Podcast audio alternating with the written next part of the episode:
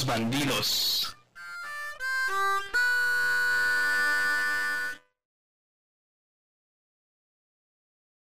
Saludamos a todos nuestros escuchas, les mandamos un abrazo y también te saludamos a ti, Alan. ¿Qué hay, Rodrigo? ¿Cómo andas? Bienvenidos a otro capítulo de Los Bandidos. Andamos muy, muy bien, eh, justamente eh, pidiéndole a todos que tengan algo de responsabilidad y se vacunen. Y sigan usando el cubrebocas, güey, porque ya me tocó ir al centro esta semana y la neta es que toda la gente ya anda sin cubrebocas y no, no, no, es horrible. Sabemos que este podcast no tiene como tal un, fin eh, propagandístico, aprovechando el tema que se va a tocar hoy, pero eh, sí nos gustaría de parte de, de los bandidos recomendarles que usen su cubrebocas, mantengan la sana distancia, no salgan si no es algo indispensable. Este, obviamente vacúnense cuando les toque y algunas otras recomendaciones como lavarse las manos frecuentemente, usar gel y todo eso. Eh, en la medida en la que nosotros llevemos a cabo estas medidas, pues saldremos más rápido de la fabulosa pandemia que ya nos tiene hartos, ¿verdad? Pues sí, pero pues gracias a la pandemia empezamos esto, ¿no? Entonces, tiene sus pros y sus contras, la verdad. Pues sí, pero justamente por la pandemia ya no te veo nunca, güey. Te extraño. No manches, güey. Estarte aguantando en la, en la uni, no, no inventes. ok, oye, y a ver, aprovechando justamente el, la notificación, eh, el tema de hoy es eh, la publicidad y la propaganda. Cuéntanos qué es la publicidad y qué es la propaganda, para que obviamente nosotros eh, los escuchas, sepamos cuáles son sus diferencias, por qué son parecidas, por qué se diferencian y todo esto. Bueno, creo que se cometen, este, pues no errores, pero sí y se confunden mucho, ¿no? La parte de publicidad y propaganda creemos que prácticamente van dirigidos al mismo público o que llevan las mismas estrategias o que sirven para lo mismo que si nos vamos a términos a lo mejor como teóricos o, términos en cuestión de cómo se aplican eh, en general, pues sí, vamos a encontrar muchas similitudes, pero al final eh, una de las diferencias principales entre publicidad y propaganda es que la propaganda principalmente busca como la concientización y el cambio de hábitos, ¿no? Que íbamos principalmente, quedábamos las recomendaciones al inicio del podcast de de lo de la pandemia, pues eso es propaganda, o sea, buscas focalizar en la población un cambio de comportamiento a reglas normales que tiene, ¿no? El uso de cobrebocas, el uso de gel, la sana distancia son parte de una propaganda para concientizar a la gente de lo que no debe hacer para eh, no enfermarse, ¿no? Y en cuestión de la publicidad, pues la publicidad es un conjunto como de estrategias que van 100% focalizadas a dar a conocer un producto, un servicio o a una persona en la sociedad. Mm. ¿Con qué fin? Con el fin meramente de obtener ingresos o con el fin meramente de posicionarlo dentro del mercado. Yo aquí sí levantaría mi manita, aunque compartimos algunos puntos, yo sí tengo como un tema ahí contrapuesto con tu postura, porque en mi caso siento que son exactamente lo mismo, y aquí obviamente pues ustedes no ven que estoy haciendo comillas, pero eh, son exactamente lo mismo, pero eh, buscan cosas diferentes a pesar de que en esencia son las mismas técnicas y cosas así. Obviamente vamos a tener este episodio para agarrarnos del chongo, este, posiblemente no del mío porque no tengo cabello, pero eh, vamos a poner sobre la mesa algunos puntos, ¿no? Por ejemplo, tú nos decías que son diferentes principalmente por sus objetivos, ¿no? Exacto. Eh, esa sería como una de las diferencias. Otra sería justamente el público objetivo, ¿no? Y lo que nos decías es, a ver, justamente la propaganda tiene fines de comportamiento, eh, por así decirlo, son ideologías o eh, cosas que no tienen que ver directamente con lo comercial, ¿no? ¿O no? Ah, ¿querías que te contestara? Yo pensé que seguías con tu choro, o sea. sí, O sea, al final, eh, pues algo muy simple, ¿no? Comparemos una publicidad, por ejemplo, no sé, de la marca refresquera que siempre regresa en este podcast y a lo mejor con un, un partido político, ¿no? En esencia, como bien lo decías, o sea, las técnicas son prácticamente las mismas, se focalizan prácticamente los mismos medios, pero al final la esencia, por ejemplo, de dar a conocer una marca de refrescos, pues es la venta, el que se posicione, el que haya una recompra, el que eh, a, pesar de que las campañas publicitarias pues son por determinado tiempo, pero en esencia buscan la perdurabilidad, ¿no? Es decir, que sigas consumiendo y consumiendo y consumiendo. Propaganda no. Si nos vamos en el caso de México, pues sabemos que la propaganda, por ejemplo, política, pues va encaminada a que des tu voto, entre comillas, o des tu aprobación, entre comillas, hacia una persona por los ideales que representa y que solamente dura esa temporalidad, ¿no? Que te ponen de enero a mayo, tienes tú para hacer tu propaganda política, para dar tus ideas y demás, y para hacer pensar a la gente que tú con tus propuestas o tú con tus ideas eres lo mejor o lo más conveniente para el país, para la ciudad, para el Estado, etcétera, etcétera, ¿no?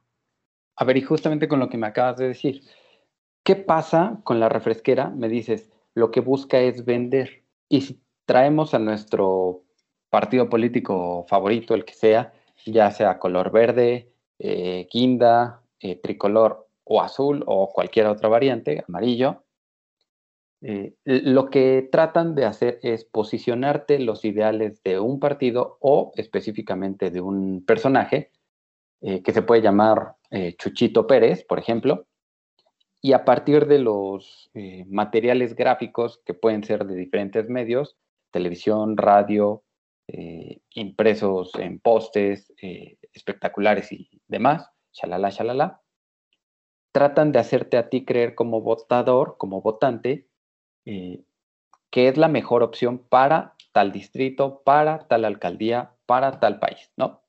En esencia de eso se trata. Pero ¿qué no es esto lo mismo? No tratan de posicionar a este personaje o a este partido como un producto más. Pero no cambian los ideales. O sea, al final el, el producto pues no te focaliza hacia la parte de que cambies tu conciencia, ¿no? O que cambies tu forma de pensar. Solo te venden un producto ya. Y en cambio con la política sí. O sea, al final si yo voto por Juanito Pérez, como tú decías, no estoy votando por Juanito Pérez en sí, sino estoy votando por las ideas o por las propuestas que trae en las que yo me siento identificado o que yo creo que hacen falta realizar, ¿no? Y mantengo esa postura a lo largo del tiempo mientras me demuestre que, que sí, sí la regó o no la regó. Entonces, creo que la diferencia principal radica en eso, en una parte es, sí, voy a, a fin a, a venderte un producto, pero no una idea.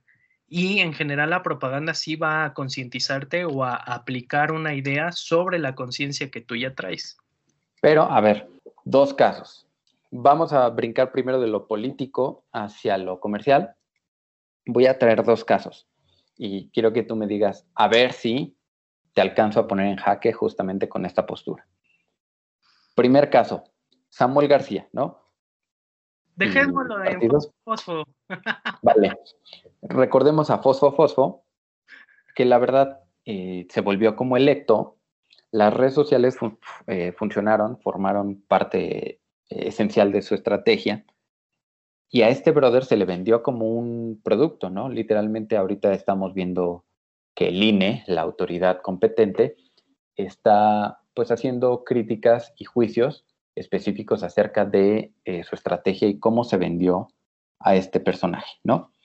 ¿No crees que en este primer caso estamos viendo al Fosfo Fosfo más como un producto que como un personaje político? Es que aquí viene esta parte de, la contradicción, ¿no? O sea, bueno, no más que contradicción, sino de las de la propia semántica de la definición de estas dos, ¿no? Lo vemos como al final lo mismo porque se trata de posicionar algo y de que elijas algo, ¿no? En cuestión de propaganda y publicidad. Pero, por ejemplo, eh, en cuestión de la propaganda, si nos vamos al sentido semántico, perdón, es surge de la necesidad de que yo empiece a propagar ideas y que esas ideas se multipliquen y que al multiplicar esas ideas, eh, se genere ese enganche con la gente, ¿no? Se identifique la gente, pero ojo, no necesariamente en función de un producto. Por eso te digo, sí a lo mejor terminó siendo un producto el fosfo fosfo porque fue el lema como tal de campaña, pero no te estaban vendiendo al candidato, te estaban vendiendo las ideas.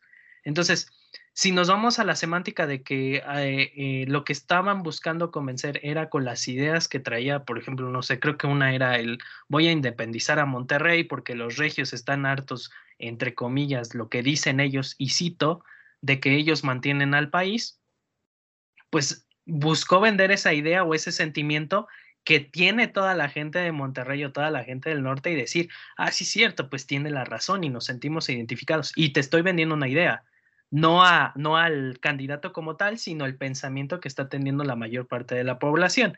Y en cuestión de la publicidad, ya va más encaminada al sentido eh, marketing, ¿no? Al sentido de cómo voy a hacer para que el producto se pueda vender de buena manera, pero con el producto nada más, no con la idea, no con la semántica, no con el trasfondo de lo que a lo mejor el producto puede representar para la cultura en el país. Ok, ok, va, va, va, va, te la compro. Segundo caso, vamos a ver, vamos a ver. Segundo caso, mi queridísimo Pejito, que sabemos eh, es el presidente actualmente. Eh, antes de eso, bueno, en un sexenio anterior también compitió y un sexenio anterior a eso también compitió. Estamos hablando justamente del sexenio donde se quedó electo Calderón. Hablamos del sexenio donde se quedó electo este, Peña Nieto y el sexenio que, está en curso, ¿no? Si nos regresamos justamente hasta cuando compitió contra Calderón, cuando compitió en ese momento, pertenecía a otro partido político.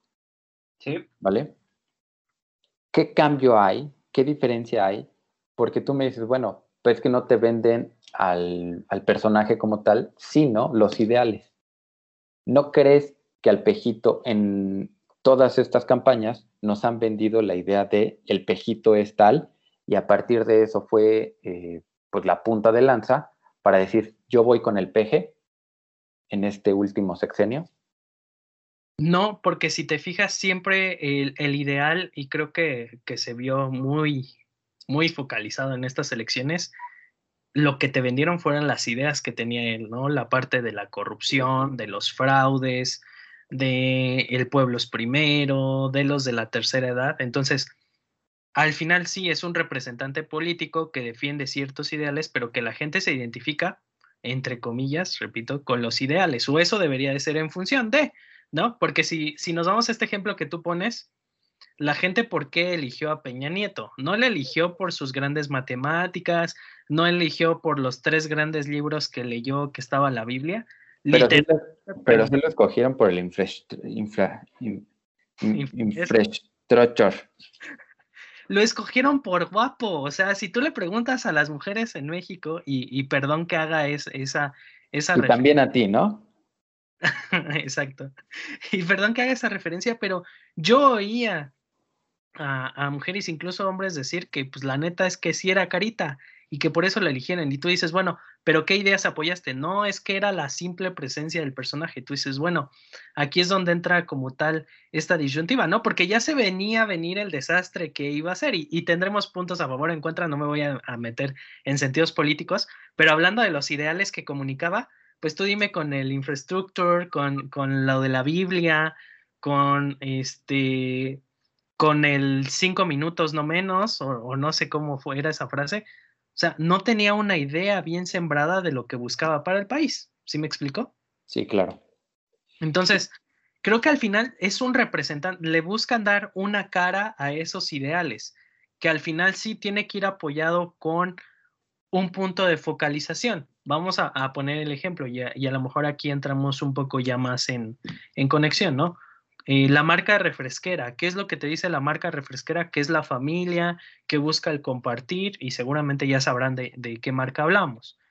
Te está vendiendo un contexto, te está vendiendo una historia, un storytelling a través de algo tangible, a través de algo que no tiene eh, sentimientos, que no tiene emociones, pero que le da atributos para que se pueda enganchar.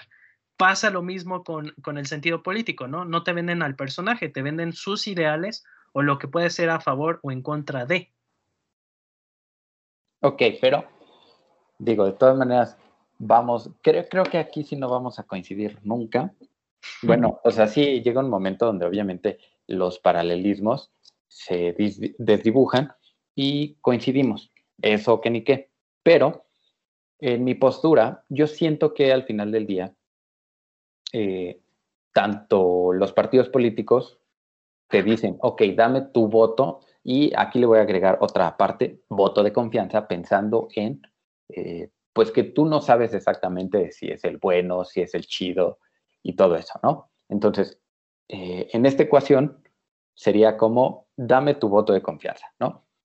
Si lo trasladamos a la parte comercial, justamente con este ejemplo de la eh, refresquera y casi cualquier otra marca de autos, de computadoras incluso, al final del día, todos los materiales gráficos que te presentan, todos los materiales visuales e incluso, eh, como decías, todas las narrativas, deben determinar, deben de llegar justamente al punto de dame tu voto de confianza. ¿Por qué? Porque yo soy mejor marca de autos que la marca del logo azul.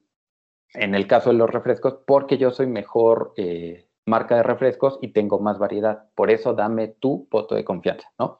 En este sentido, a eso me refiero yo. Yo los veo como iguales, solo que eh, pensados de diferente forma, para tratar de agregar una parte a, esta postura, a esta...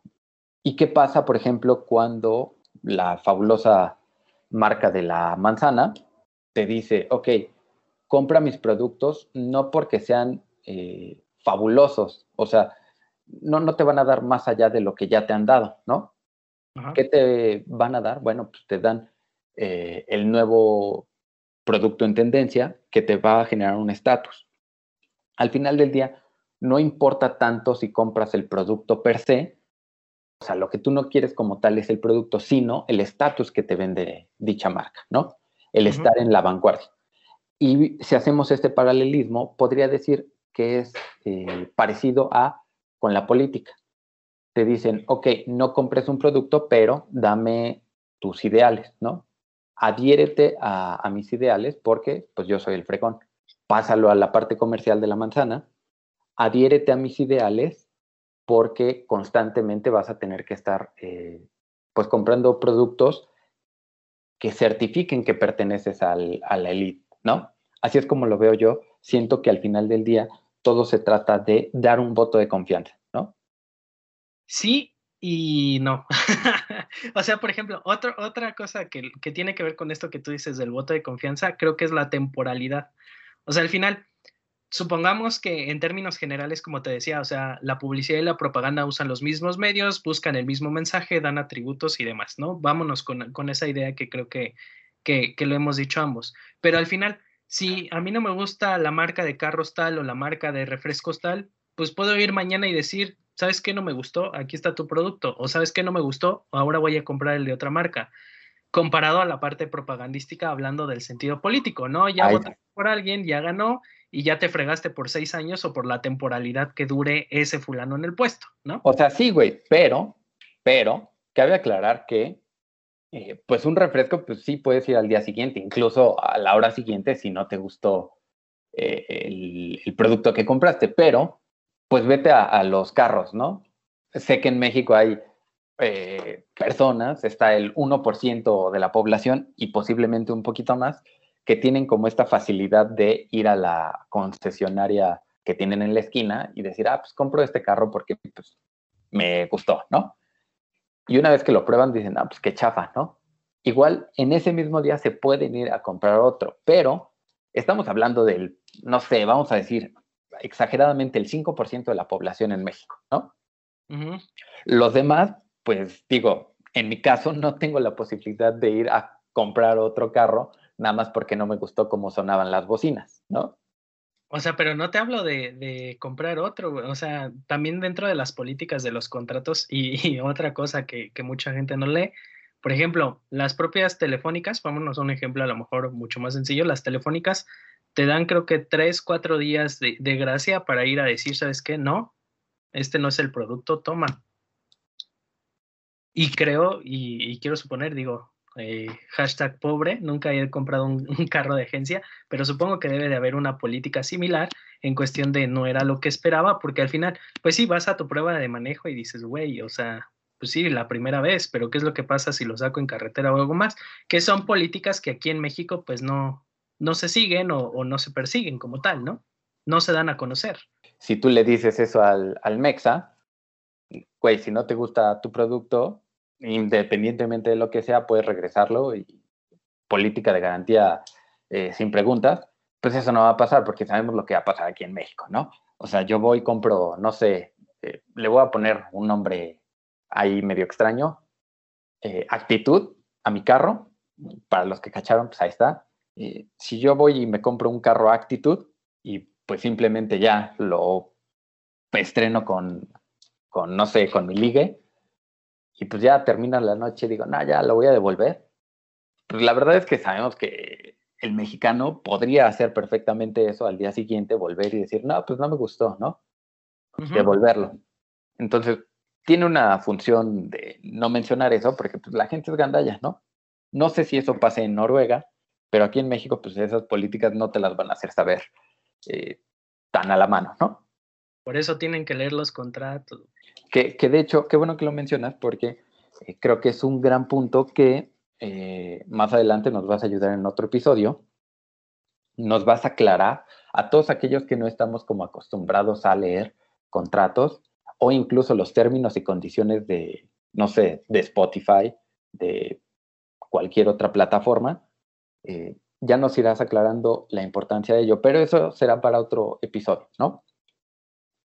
Entonces, a ver, yo sigo creyendo que la propaganda y la publicidad son, eh, lo voy a poner en un ejemplo súper, súper burdo.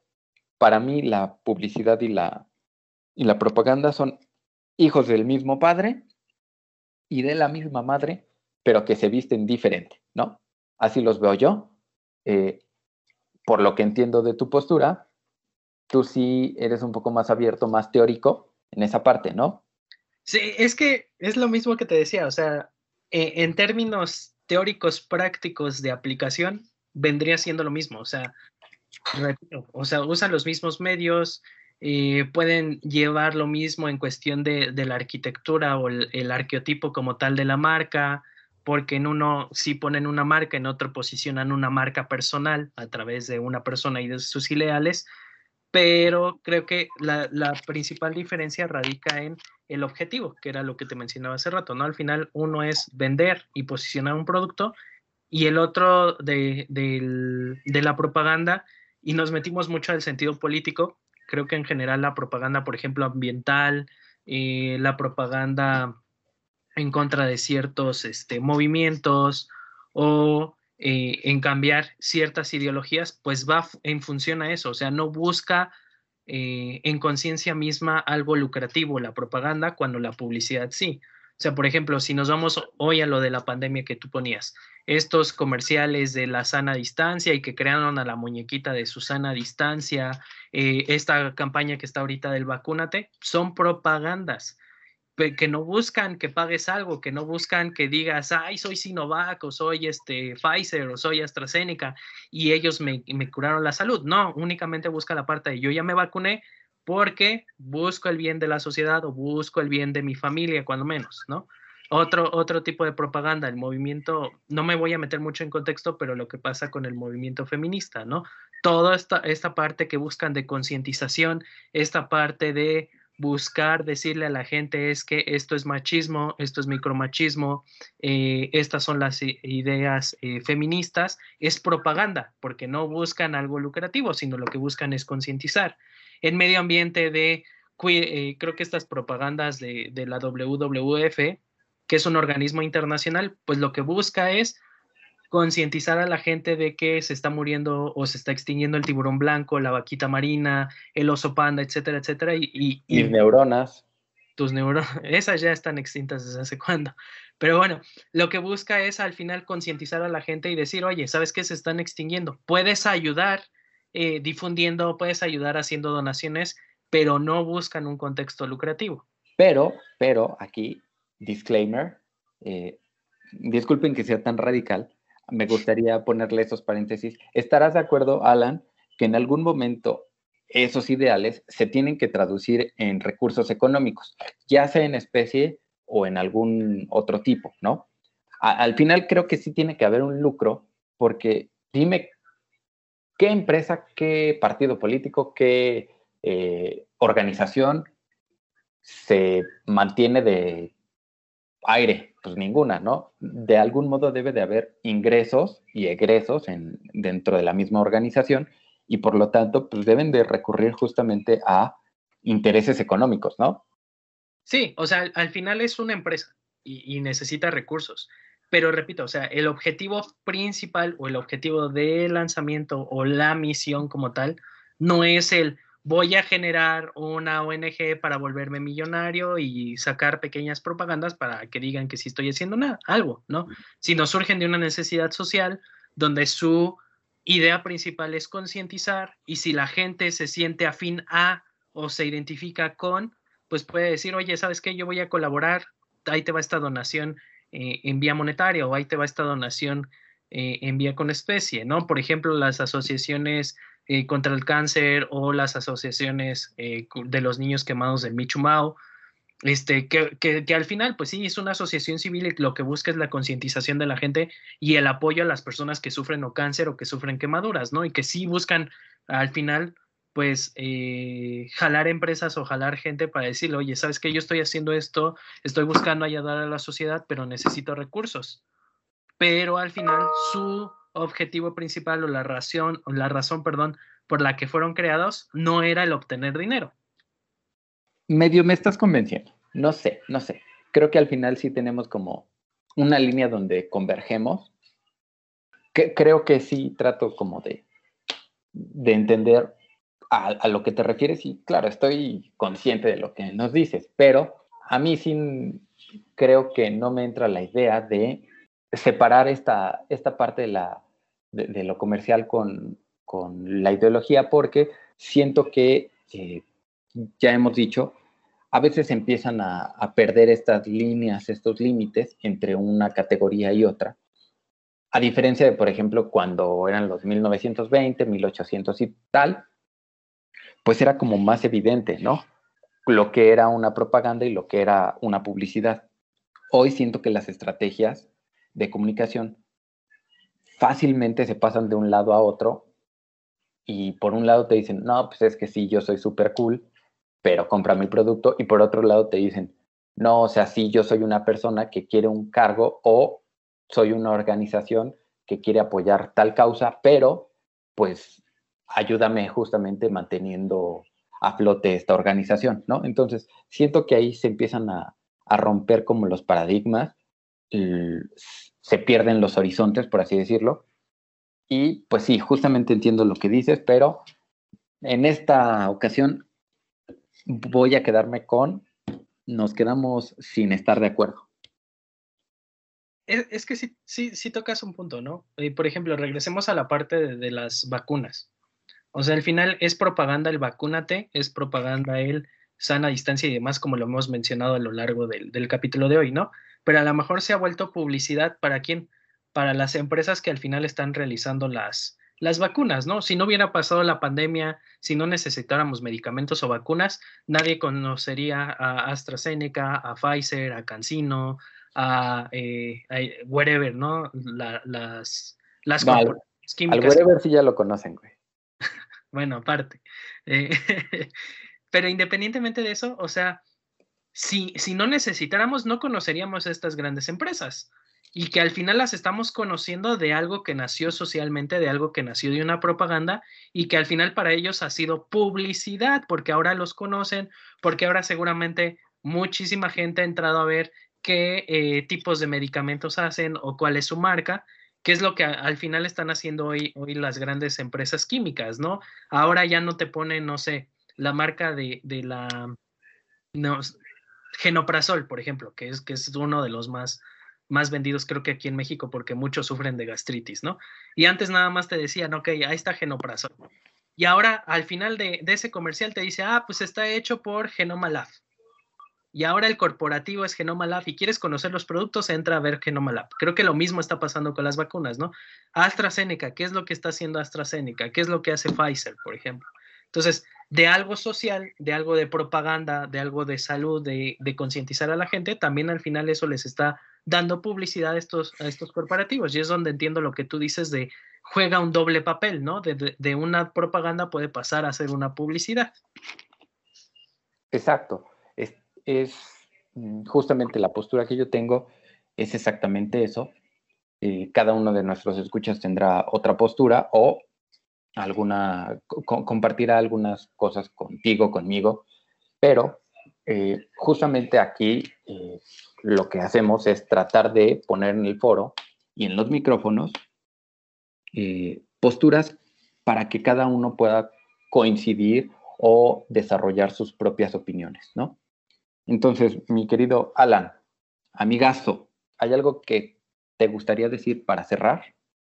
Pues no, yo creo que es un tema muy, muy complejo, como tú dices, ¿no? Eh, independientemente de la formación, a lo mejor un mercadólogo, por ejemplo, que, que todo lo largo de su vida o de su carrera le, le enseñan a, las diferencias como tal técnicas de una y otra, a lo mejor para un diseñador no lo es así, a lo mejor para una persona común y corriente dice, para mí es lo mismo y, y me da igual.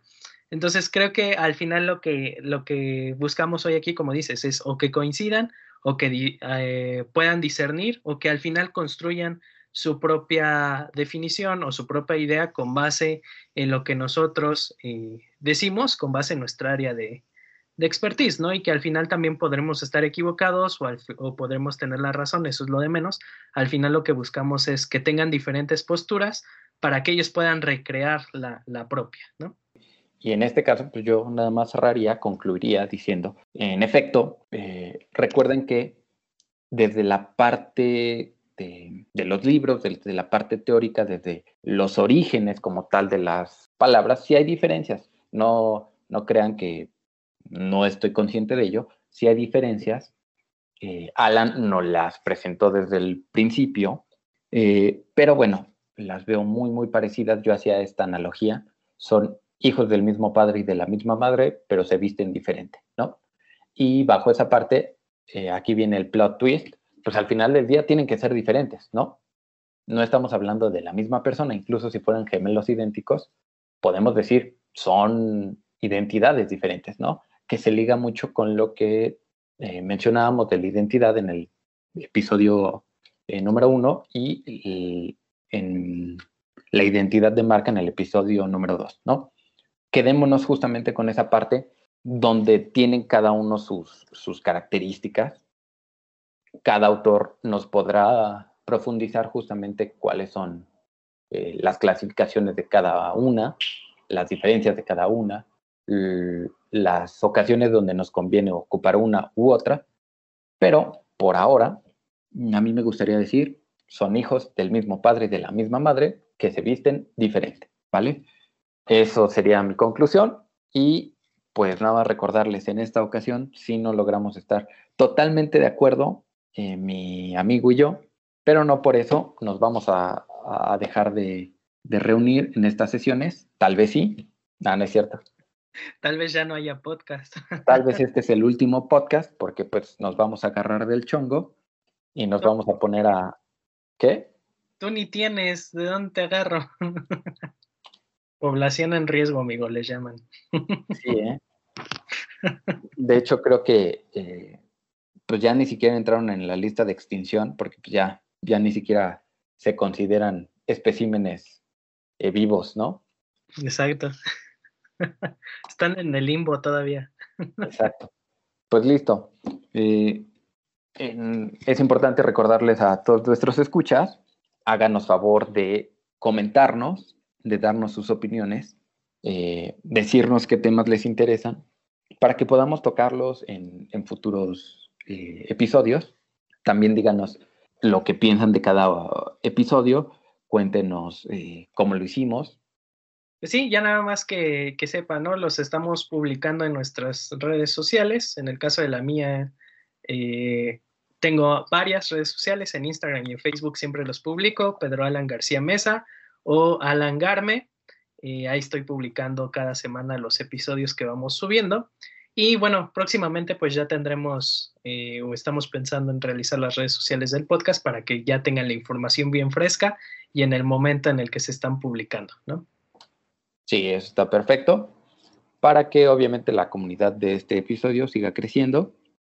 Y recuerden, no lo construimos nosotros eh, que estamos al micrófono, sino todos los de la comunidad, ¿no? Pues listo, les mandamos un abrazo, un saludo y nos despedimos eh, felizmente. Recuerden vacunarse, recuerden ocupar su cubrebocas y eh, los Juegos Olímpicos ya empezaron y recuerden, México ganó a Francia en su debut 4 a 1. Celebrémoslo. Bye bye. Nos vemos.